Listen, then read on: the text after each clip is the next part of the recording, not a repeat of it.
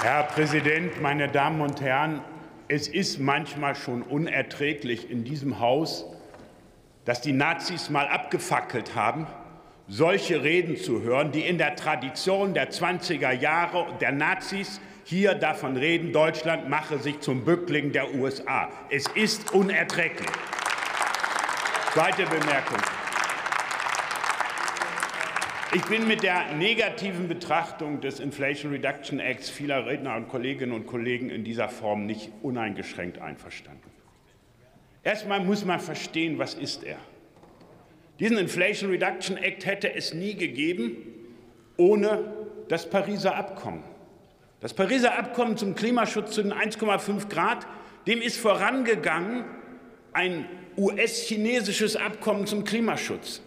Das hat auf US-Seite John Podesta verhandelt, Gründer des Center for American Progress.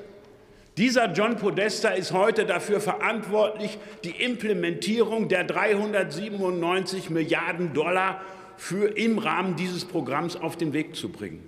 Es ist der Weg, den die USA einschlagen, um die Treibhausgase, die sie haben, bis 2030 um die Hälfte gegenüber 2005 zu reduzieren. Das ist etwas, was man aus Gründen des Klimaschutzes, der Verantwortung vor dem Weltklima nur begrüßen kann. Und es ist auch in den deutsch-amerikanischen oder europäisch-amerikanischen Fragen eine ganz große Tat.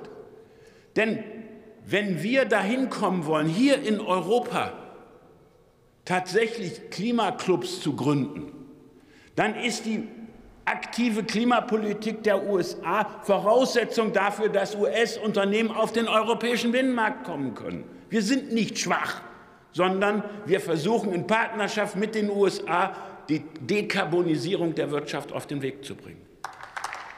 Und dann, liebe Kolleginnen und Kollegen von der CDU, in einer Welt, in der alle Industriepolitik betreiben, in einer solchen Welt kommt man nicht mit naiver Marktgläubigkeit weiter. In einer solchen Welt muss man sich Gedanken machen über eine eigene Industriepolitik. Und vielleicht kann man sogar was lernen von den Amerikanern. Zum Beispiel die Regel, dass mit einem bestimmten Aufwuchs 80 Prozent der Mineralien für Batterien künftig aus den USA oder aus Ländern kommen können müssen, mit denen die USA Handelsabkommen haben. Ist das nicht auch eine Idee für Europa? Oder sollen wir so weitermachen, wie Felix Banacek ja zu Recht beschrieben hat? Wir vertreiben Zukunftsindustrien aus Deutschland. Das kostet uns 100.000 Arbeitsplätze. Und am Ende des Tages steht die Welt vor einem chinesischen Monopol. Ja, wir brauchen eine europäische Industriepolitik. Da hat Robert Habeck recht. Aber was ist das eigentlich für ein Reflex an dieser Stelle auf europäische Industriepolitik, zuerst Subvention und dann Verschuldung zu assoziieren? Gucken Sie sich doch mal den Inflation Reduction Act an. Der ist nicht schuldenfinanziert.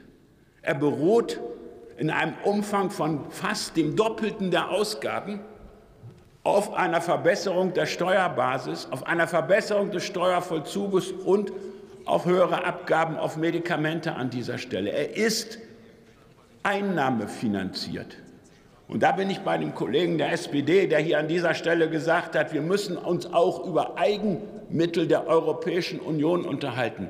Ja, ich glaube an dieser Stelle, wir brauchen eine europäische Industriepolitik. Diese Industriepolitik muss lernen von Elementen Local Contents und sie muss die künftigen Zukunftsinvestitionen gewährleisten. Dann, glaube ich, sind wir auch auf Partnerschaft und Augenhöhe mit den USA und können verhindern, dass China erneut neue Monopole aufbaut. Vielen Dank, Herr Kollege Tridin. Als nächster Redner hält das Wort der Kollege Karl